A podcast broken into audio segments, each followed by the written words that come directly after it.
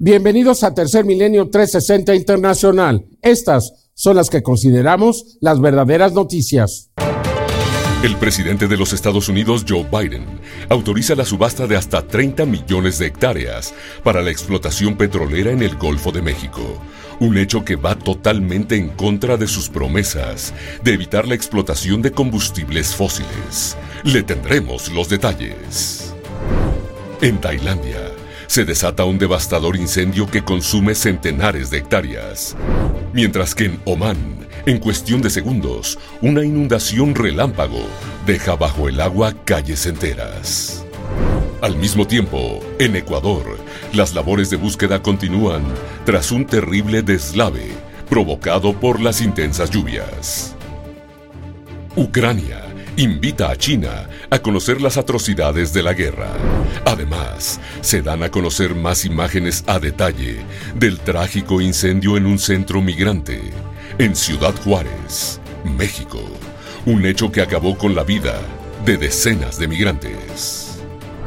Y en noticias del fenómeno ovni, cientos de luces en el cielo aparecen tras un apagón en Embalse del Yeso, Chile, en una demostración ovni impresionante.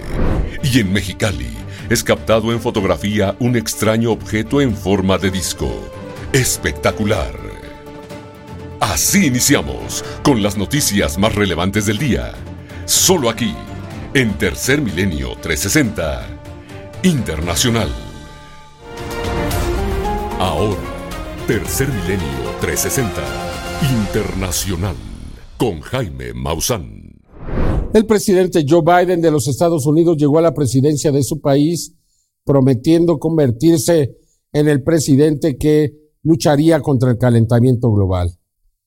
Hace unas semanas causó una gran decepción cuando autorizó un nuevo campo petrolero enorme, gigantesco, en ah, Alaska, un lugar que es hasta ahora pristino y ahora se va a convertir en un lugar sucio, contaminado. Bueno, lo mismo está haciendo con una extensión de más de 30 millones de hectáreas del Golfo de México, del tamaño de Italia, donde va a autorizar la extracción de petróleo. Lo van a subastar. En un momento en que el mundo pide que ya no más inversiones para combustibles fósiles, que ya no se extraiga más petróleo del fondo de la tierra, que hagamos un cambio de conciencia en este momento el presidente del cambio climático lo vuelve a hacer. Es muy difícil de entenderlo, de comprenderlo. Dice una cosa y actúa de otra manera. Y esto pasa en todo el mundo. Desafortunadamente los dirigentes políticos se les olvidan sus palabras, sus promesas por los cuales fueron llevados a la presidencia de sus países. Aquí le presento la noticia, es verdaderamente decepcionante. El presidente de los Estados Unidos, Joe Biden, un mandatario que prometió ser el líder que ayudaría al mundo a vencer el calentamiento global, parece haber olvidado sus promesas climáticas, debido a que el presidente estadounidense acaba de aprobar la subasta de un área equivalente a la superficie de Italia, es decir, de más de 30 millones de hectáreas en el Golfo de México para la extracción de petróleo, una noticia que está siendo condenada por las organizaciones ambientalistas más importantes del mundo, como lo hizo el director de una de las organizaciones ambientales más antiguas, Sierra Club. Durante la primera mitad de su presidencia, Joe Biden lideró el clima con una visión transformadora, pero en la segunda mitad parece estar llevándonos hacia un cambio climático desastroso. Ben G. Laus, director ejecutivo de Sierra Club. Lo alarmante es que esta nueva autorización para subastar un área para la búsqueda y extracción de petróleo sucede cuando hace apenas dos semanas Joe Biden también aprobó el proyecto Willow para extraer petróleo y gas en un parque nacional pristino en Alaska. Si esto continúa, todo el bien que Biden ha hecho para el futuro será deshecho por el propio Biden. Las recientes autorizaciones del mandatario estadounidense sobre estos proyectos de combustibles fósiles podrían marcar el final de la reputación de Joe Biden como el presidente climático del mundo. Nosotros lo seguiremos informando en Tercer Milenio 360 Internacional.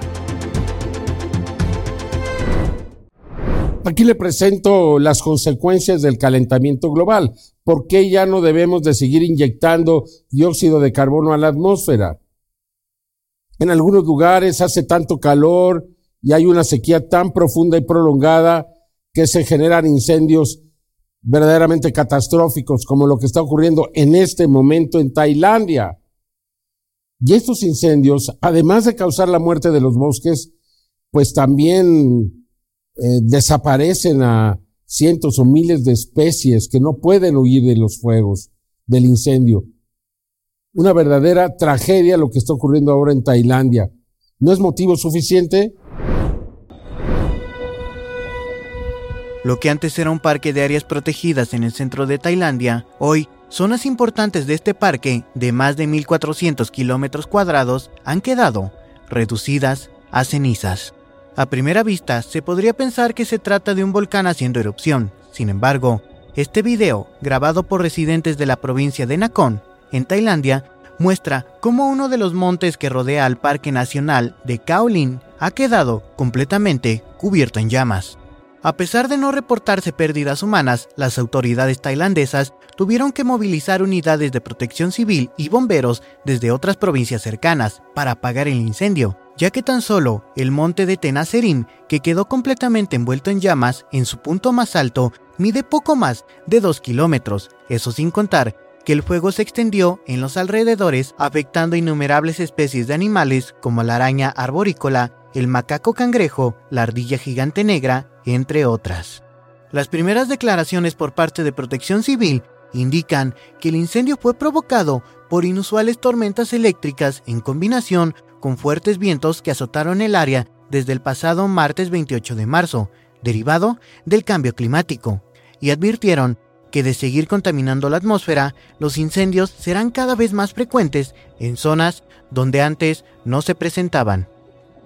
Información para Tercer Milenio 360 Internacional.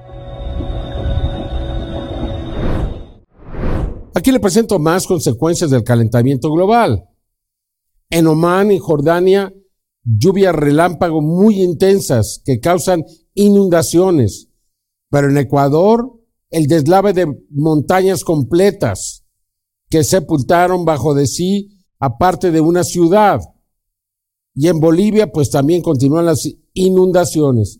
Es decir, el calentamiento global significa el desajuste profundo de los sistemas meteorológicos, causando pues estas tragedias, desgracias, el tornado que acaba de ocurrir en Mississippi, los huracanes que se dice que este año van a llegar dos o tres juntos, aunque usted no lo crea.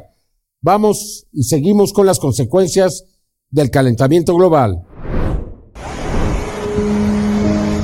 El cambio climático ha provocado que diversas partes del mundo sufran desajustes climáticos, trayendo así desastres naturales verdaderamente mortales como en Omán, un país localizado en la costa oriental de la península arábiga.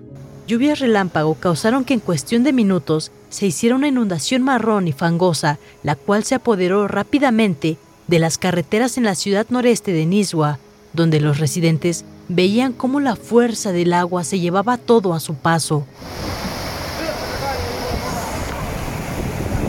Mientras que en Ecuador, lamentablemente 17 personas hasta el momento han perdido la vida y decenas de personas desaparecidas, las cuales probablemente también hayan fallecido sepultadas por un deslizamiento de tierra provocado por fuertes lluvias que golpeó la región andina de Ecuador, mientras que en la ciudad de Lausi, una gran cantidad de tierra barrió partes de la ciudad afectando a unas 500 personas y 163 casas, dejando 16 personas heridas y 7 más desaparecidas. Las fuertes lluvias han destruido carreteras, puentes y otras infraestructuras en todo Ecuador. El presidente Guillermo Lazo declaró a principios del mes de marzo estado de emergencia en las 14 provincias más afectadas por el mal tiempo. Asimismo, en Bolivia más de 300 personas han sido transferidas a cinco refugios que se establecieron en Coija, mientras que las autoridades locales, los equipos de socorro y los propios residentes han ayudado a los lugareños a salvar las pertenencias que podían. Estas son las imágenes captadas por drones de la actual devastación a la que Bolivia se enfrenta debido a los desastres naturales. Seguiremos informando para Tercer Milenio 360 Internacional. La Asamblea General de las Naciones Unidas votó porque sea la Corte Internacional de Justicia la que regule a los países que se han comprometido a hacer cambios para evitar el calentamiento global.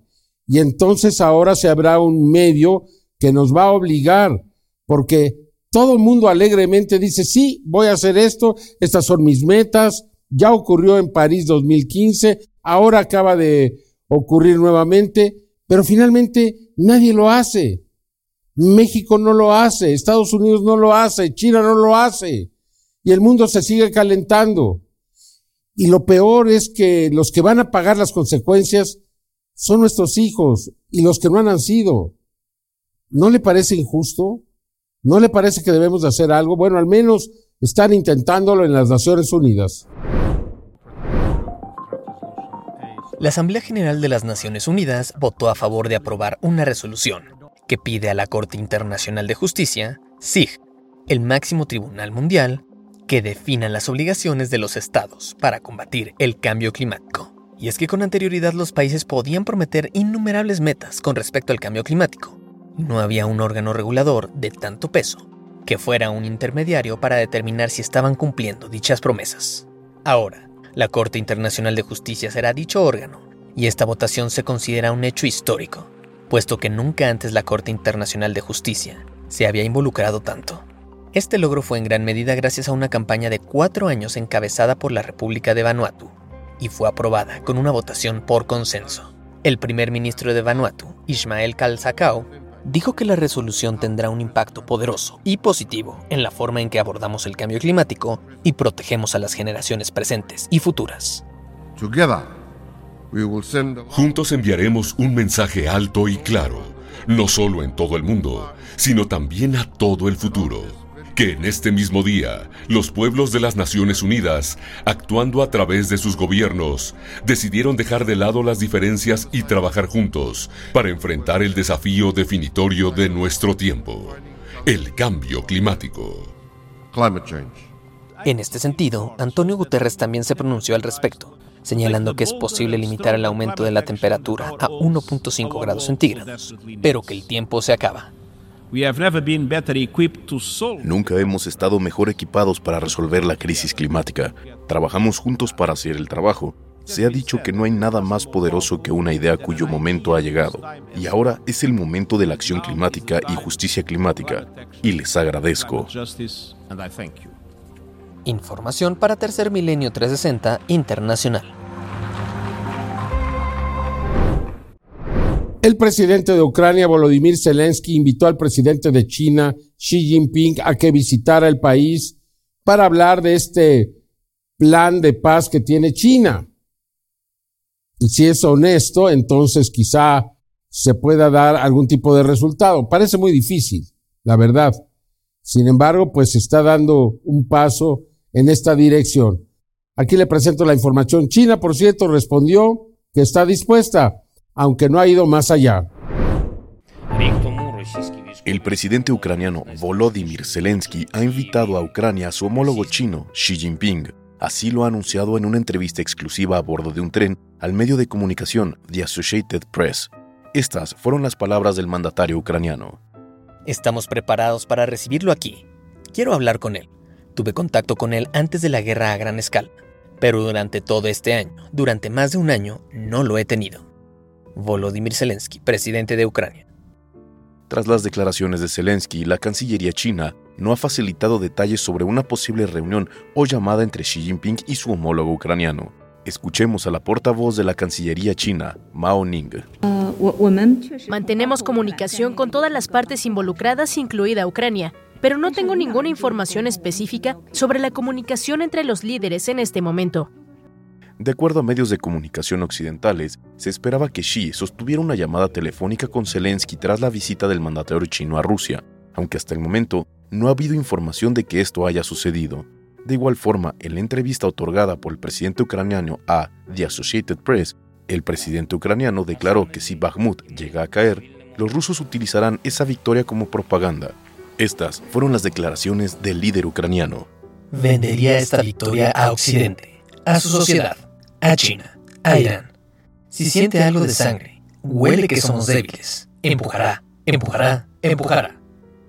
De acuerdo a analistas militares, el comentario de Zelensky en torno a Bakhmut podría ser una señal de que esta icónica ciudad ucraniana, que se ha convertido en el símbolo de resistencia para Ucrania, podría implicar que su gobierno y altos mandos militares ya están preparados para la caída de Bakhmut, aunque los combates continuarán en toda la región. Información para Tercer Milenio 360 Internacional.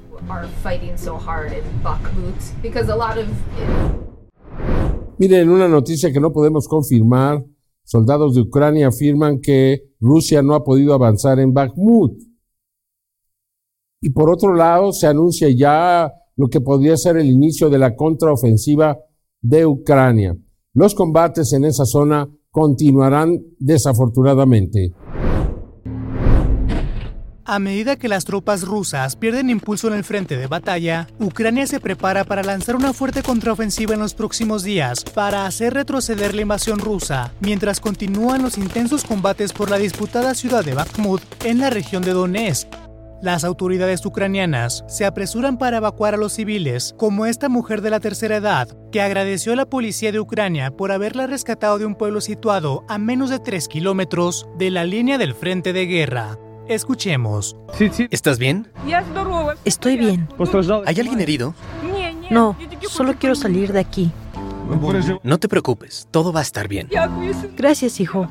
Según declaró un soldado del ejército ucraniano, este miércoles 29 de marzo, la ciudad de Bakhmut y Advitka, junto con otras comunidades de la región industrial de Donetsk, están bajo constantes bombardeos, ya que Rusia intenta capturar ambas ciudades del este de Ucrania, pero sus fuerzas no han hecho grandes avances. A continuación, escucharemos sus declaraciones. Prácticamente no hay nadie en la calle. Todo el mundo está en posiciones o en refugios. Me gustaría decir que esta parte de la ciudad de Bakhmut está bajo el control de las Fuerzas Armadas de Ucrania y el enemigo no puede llegar aquí.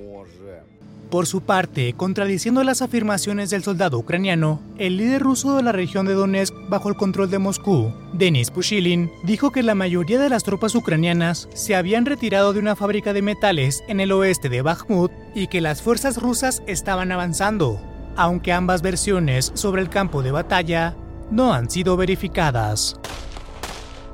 Seguiremos informando para Tercer Milenio 360 Internacional.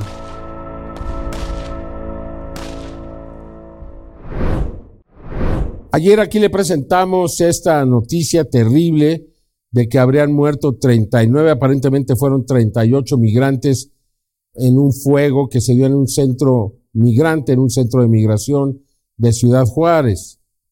Sin embargo, es más grave de lo que se pensaba. Las imágenes que han sido presentadas, que han sido liberadas, demuestran que ahí mientras ocurría el incendio, los, en primer lugar, que estaban detenidos como si fueran presos, detrás de rejas, que ahí se inicia el incendio y que prácticamente nadie hace nada por salvarlos, que estaban ahí los guardias, pasaban enfrente y no hacen nada, lo cual ha despertado a nivel mundial un cuestionamiento hacia el papel de México en esta tragedia aunque también se debe cuestionar lo que está haciendo los Estados Unidos deteniendo a todas estas personas en la frontera mexicana. Es algo que merece ya una revisión profunda. Se nos ha olvidado el humanismo, o sea, esas personas, ¿por qué están en un centro de detención? Porque nacieron en otro lugar del mundo. O sea, ellos no escogieron dónde nacer. Ellos están tratando de tener una buena vida, de, de llevar a sus familias a un lugar bien, donde no haya inseguridad, donde puedan comer. Pero esto se nos ha olvidado. Y ahora los tenemos pues literalmente encerrados. Ocurre una tragedia así y ellos mueren, mueren quemados. O sea, esto no puede ser. O sea, realmente es de lesa humanidad. Y esto tiene que llegar al fondo. No me parece bien lo que está haciendo el gobierno de México ni lo que está haciendo el gobierno de los Estados Unidos y en general tantos otros gobiernos en el mundo que no manejan correctamente lo que es la migración. Aquí la información.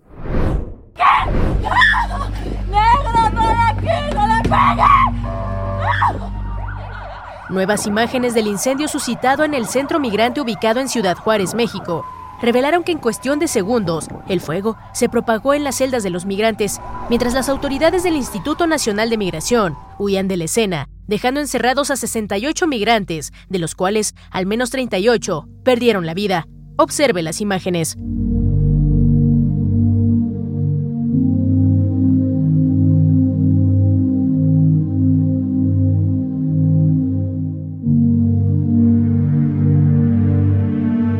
Ante esta situación, las familias de los migrantes que se encuentran en este centro, de los heridos y de los que perdieron la vida en esta lamentable tragedia, se han manifestado para exigir justicia. Escuchemos a Daniela Márquez y a Lerit Medina, protestantes que piden justicia ante estos hechos. Por todos los que estaban ahí metidos, ¿ah? que tenían hasta un mes metido ahí, lloraban hambre porque no le daban comida.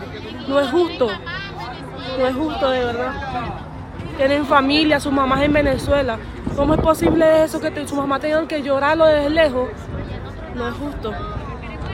De verdad que no, no, no tengo palabras para expresar todo lo que siento. No sabemos exactamente el número de las personas fallecidas. Eh, migración no da ningún tipo de respuesta, no dice a dónde llevaron los cuerpos, no nos dicen cuántas personas fallecieron, cuántas quedaron heridas. Eh, no sabemos absolutamente nada de nuestros amigos, y de los familiares, nada. Sin duda, una tragedia por la cual tanto el gobierno mexicano como el estadounidense deberán responder. Tercer Milenio 360 Internacional continuará informando. Cientos de mujeres cuya edad media es de 73 años demandaron al gobierno suizo por no protegerlas contra el cambio climático. En primer lugar, por no cumplir sus compromisos de lo que hablábamos y en segundo lugar, por exponerlas a sufrir daños a la salud por el calentamiento global. Yo creo que si esto empieza a ocurrir en todo el mundo, donde los ciudadanos demanden a sus gobiernos por no cumplir con sus compromisos, el escenario podría cambiar. La Fundación Mujeres Mayores por la Protección del Clima ha acusado al gobierno de Suiza de vulnerar el derecho a la vida y a la salud de las ancianas. Tras una batalla de seis años y ser derrotadas en el Tribunal Federal, la máxima instancia judicial suiza, las mujeres han elevado el caso al Tribunal Europeo de Derechos Humanos de Estamburgo. Rosemary Wilder Walty nos habla del por qué tomaron la decisión de llevar su demanda ante la máxima autoridad europea. Escuchemos.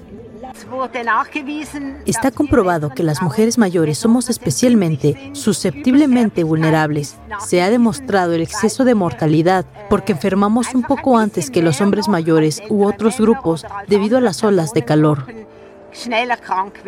Se sabe que durante el juicio Mujeres Mayores por la Protección del Clima alegará que Suiza ha infringido los artículos 2 y 8 del Convenio Europeo de Derechos Humanos. Estos dos artículos protegen el derecho a la vida y el derecho al respeto de la vida privada y familiar. Ante la demanda, Suiza ha declarado que no niega que el cambio climático pueda afectar a la salud, pero argumenta que las emisiones no pueden vincularse específicamente a la salud de las mujeres mayores, y afirma que la acción climática es una cuestión que deben decidir los políticos. La demanda podría sentar un precedente histórico, ya que si el tribunal falla a favor de mujeres mayores por la protección del clima, esto implicaría que la mera protección del clima es ahora una cuestión de derechos humanos, obligando no solo a los 28 Estados miembros de la Unión Europea a cambiar sus leyes climáticas y añadirlas a las de derechos humanos, sino que al mundo entero a modificar las legislaciones en torno al medio ambiente y el cambio climático. Estas fueron las declaraciones de un miembro del grupo de activistas Mujeres Mayores por la Protección del Clima. Es la primera vez que un tribunal tiene que decidir si la protección del clima es un derecho humano. Que lo dejen claro, que tomen una decisión clara, incluso quizá una decisión que siente precedente para otros estados. Elizabeth Stern, Mujeres Mayores, para la Protección del Clima. Información para Tercer Milenio 360 Internacional. Mientras que en China se descubrió el tercer caso de una persona que se contagió de la gripe aviar, la H3N8, que podría ser muy grave en caso de convertirse en una pandemia. Afortunadamente, hasta el momento no es así, pero siguen presentándose casos aislados. El Centro Provincial de Control y Prevención de Enfermedades de Guangdong, China, informó por medio de un comunicado que ya son tres los casos de gripe aviar H3N8 detectados en humanos en el gigante asiático. Las autoridades chinas informaron que la gripe aviar H3N8 es una enfermedad que se detectó en China durante el pasado año 2022 y que las tres infecciones que ha causado la gripe H3N8 han sido casos aislados entre personas que se han expuesto directamente con aves de corral vivas Escuchemos un fragmento del comunicado del Centro Provincial de Control y Prevención de Enfermedades de Guangdong. Según nuestros estudios y conclusiones, las infecciones humanas con H3N8 son casos esporádicos y el riesgo de transmisión de este virus aún es bajo. Sin embargo, no podemos bajar la guardia. Hasta el momento, la gripe H3N8 ha infectado a dos menores de edad y a una mujer de 56 años, sin presentarse en contactos cercanos a los pacientes infectados.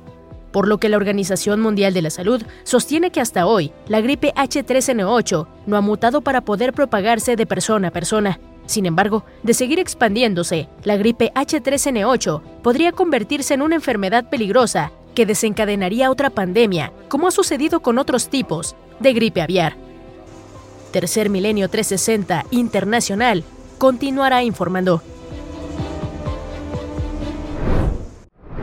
Científicos de Inglaterra fabricaron un tiburón robot, un tiburón que es capaz de devorar pues cientos de kilos de plástico en cada ocasión y lo liberaron en el río Támesis. Este robot que come basura plástica afortunadamente puede hacer y guardar una gran cantidad que nos permitiría, pues en caso de tener muchos de ellos, recuperar mucha de la basura plástica en los océanos. Creo que hacen muchísima falta. Aquí la información.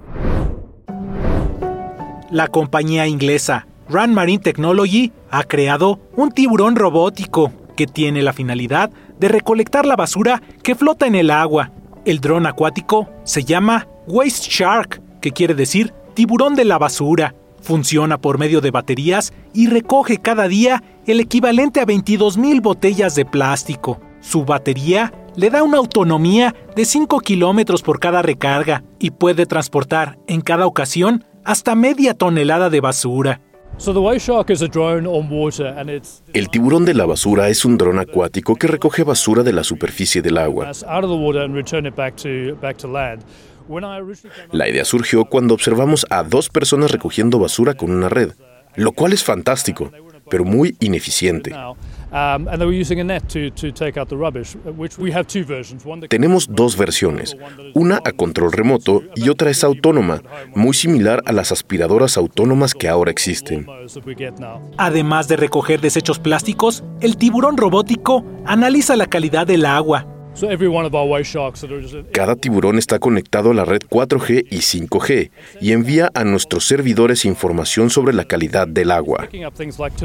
El precio de cada unidad es de 20 mil libras esterlinas, que equivale a unos 440 mil pesos mexicanos, y también puede ser rentado por mil libras al mes, poco más de 20 mil pesos mexicanos. Pienso que usado en masa sería una gran solución. Pienso que necesitamos nueva tecnología. Si alrededor del mundo miles de tiburones se utilizan las 24 horas del día, sería una solución viable para el problema de la basura. Información para Tercer Milenio 360 Internacional. Bueno, hace unas semanas, unos meses, se reintrodujeron a la India guepardos, que también son conocidos como chitas, después de que desaparecieron de esa región por algunas décadas. La buena noticia es que acaban de nacer cuatro crías, las primeras cuatro de estos chitas, allá, no en cautiverio, en libertad. Extraordinaria noticia. Mientras que en España nacieron al menos cinco dragones de Komodo, que también están en vías de extinción y están perfectamente bien allá en España. Aquí la información. Las imágenes que está viendo en pantalla son una esperanza para la especie de los chitas, los cuales fueron declarados extintos en la India en 1952. Sin embargo, hace unas horas, una de las ocho chitas que fueron reintroducidas en el Parque Nacional Kuno de la India dio a luz a cuatro cachorros y se dice que pronto otra de las chitas dará a luz a más cachorros, trayendo así una posibilidad de aumentar aún más el número de la especie y alejándolos de la extinción. Un guepardo hembra llamado Siyaya dio a luz a cuatro cachorros. Están seguros y actualmente se encuentran en un gran recinto de prelanzamiento. Asimismo, en un zoológico al sur de España, cinco dragones de Komodo nacieron después de una década sin registro de nacimientos de esta especie. El pasado verano, el equipo de herpetología de Biopark detectó que el comportamiento de Ora, el dragón de Komodo hembra del parque, estaba cambiando, pues se mostraba más inquieta de lo habitual. La razón, una gran puesta de 12 huevos. Estas son las declaraciones hechas por la jefe de herpetología en Biopark Fuengirola. Bueno, nosotros contamos con una pareja de dragón de Komodo, nuestro macho reo con 19 años y Ora con 13. Y el año pasado tuvimos la suerte de poder juntarlos y que esta cúpula fuera bien, fuera efectiva. Y el 3 de agosto Ora hizo una apuesta de 12 huevos. De estos 12 huevos, 5 tenían una pinta bastante buena. Lo llevamos a una incubación externa, una incubación muy larga que suele durar 8 meses.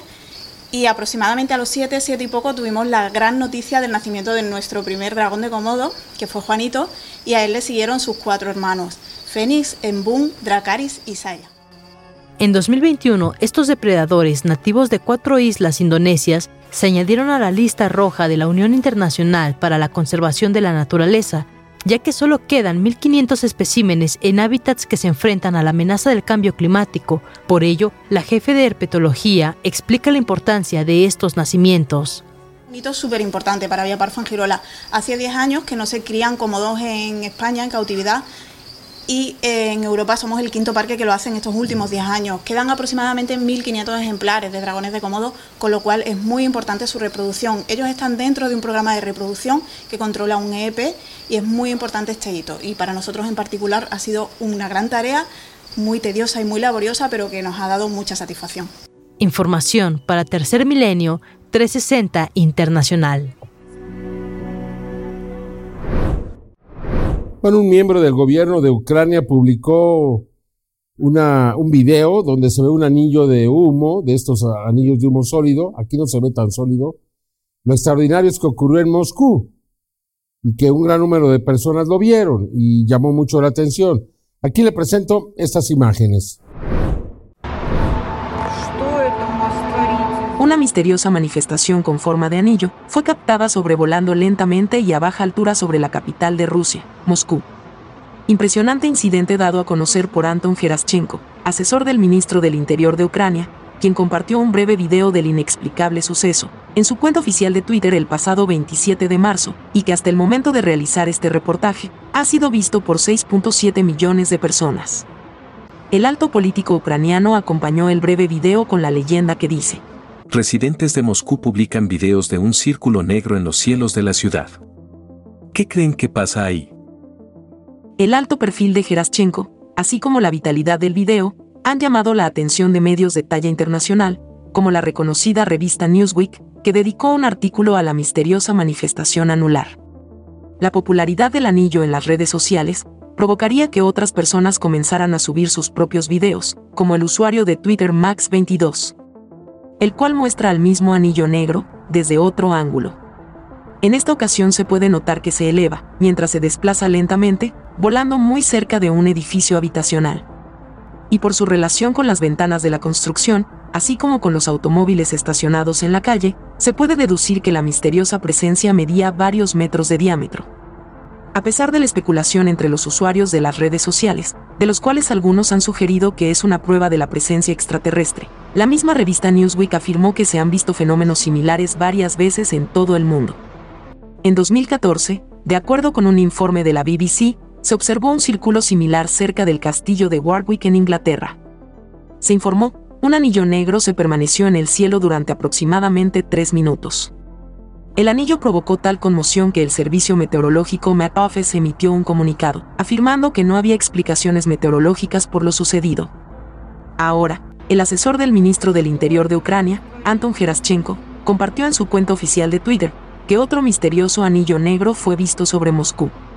Con información para Tercer Milenio 360 Internacional. El 14 de marzo en Embalse del Yeso, en Chile, se fue la luz. La gente salió a la calle para ver un espectáculo extraordinario.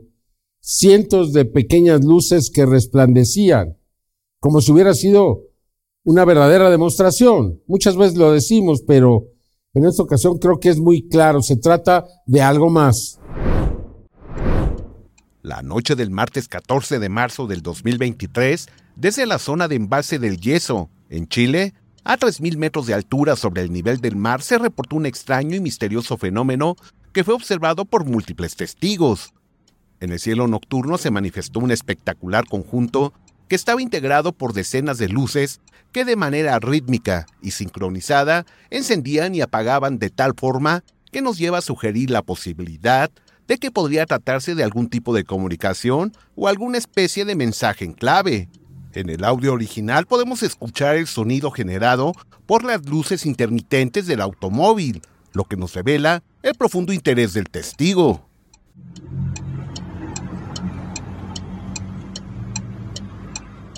Observe con atención con un gran acercamiento. Es claro que la inteligencia que controlaba estas luces tenía intención de llamar la atención para ser observado. Este video fue registrado por un automovilista, quien detuvo la marcha de su auto para descender y registrar este inusual fenómeno. De acuerdo a la información, esa misma noche previo al avistamiento fue registrado un apagón en las localidades del área, las cuales quedaron totalmente a oscuras. A lo largo de los años ha podido ser documentado que en muchos de los sitios donde se registran avistamientos de ovnis suele haber cortes de energía. Asimismo, este importante avistamiento podría estar relacionado con un nuevo tipo de fenómeno que ha sido observado en los cielos de distintas ciudades alrededor del mundo, y en donde la constante es observar concentraciones de luces envueltas en una especie de membrana.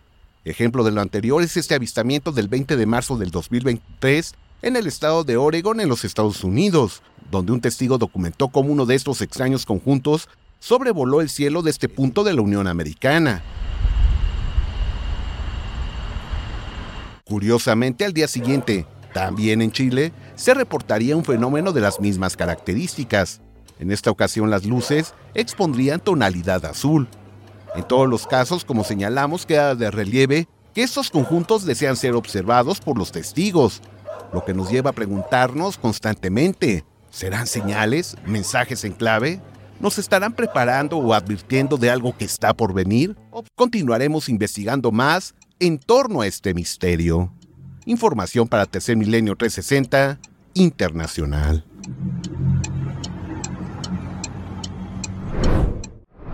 El 28 de febrero, un cazaovnis que se hace llamar Hunter captó una fotografía extraordinaria en Mexicali, donde usted sabe se han venido presentando esos objetos a muy baja altura imágenes de gran claridad que ya le hemos presentado aquí. Esta también lo es. Aunque en primera instancia parece pequeña, cuando realizamos un acercamiento es espectacular. Esto ocurrió, ya le dije, el 28 de febrero. 28 de febrero del 2023. Una vez más, se registró una extraordinaria fotografía de un objeto en forma de disco, en una zona de la ciudad de Mexicali. Una persona que se hace llamar Hunter en redes sociales envió directamente a la redacción de Tercer Milenio una fotografía donde se aprecia a un objeto desplazándose en el firmamento. De acuerdo a la información enviada, el misterioso visitante se presentó en el cielo, en la colonia Valle del Pedregal, en la ciudad de Mexicali. En la toma original podemos apreciar puntos de referencia, como es un poste de luz, el cual se encuentra en la parte inferior de la toma. Por otro lado, si observamos en la parte superior, se encuentra el objeto a unos metros de distancia. En la toma, se aprecia al objeto con un cierto grado de barrido, debido posiblemente a la velocidad a la que se desplazaba en esos momentos. En el acercamiento, podemos ver que se trata de un disco de apariencia metálica. En esta misma zona, el Valle del Pedregal, Hunter, ya había captado en fotografía a un objeto extraño en el cielo el 4 de octubre, logró obtener esta fotografía, en la cual se aprecia un poco más a la distancia un objeto que se encontraba detenido en el cielo. Observe en el acercamiento de lo que se trata. Un disco también. Veamos ahora el primer registro del 31 de agosto del año 2022, momento en el cual Dalia Ulloa Ayala, con su teléfono móvil, obtuvo esta fotografía, donde se aprecia a un objeto con la forma clásica de un disco, aparentemente metálico, que se encontraba detenido, a unos pocos metros sobre las casas, en una importante vía en esta ciudad, a la vista de las personas. El 3 de septiembre se fotografió a este objeto anómalo muy cerca de una gran torre de agua. Una impresionante fotografía. El 25 de septiembre del 2022 se registró este espectacular avistamiento de un objeto en forma de disco en la zona del centro de la ciudad de Mexicali, en Baja California. Se aprecia claramente a un objeto en forma de disco, el cual se presentó en la zona más importante y concurrida de Mexicali, en donde las personas podían ver a este objeto. Como podemos ver, en esta zona de la frontera norte de México con los Estados Unidos, la actividad de estos fenómenos aéreos anómalos es constante, por lo que continúa la investigación. Información para Tercer Milenio 360 Internacional. Muchas gracias por acompañarnos. Yo lo espero en la siguiente emisión de Tercer Milenio 360 Internacional. Hasta entonces.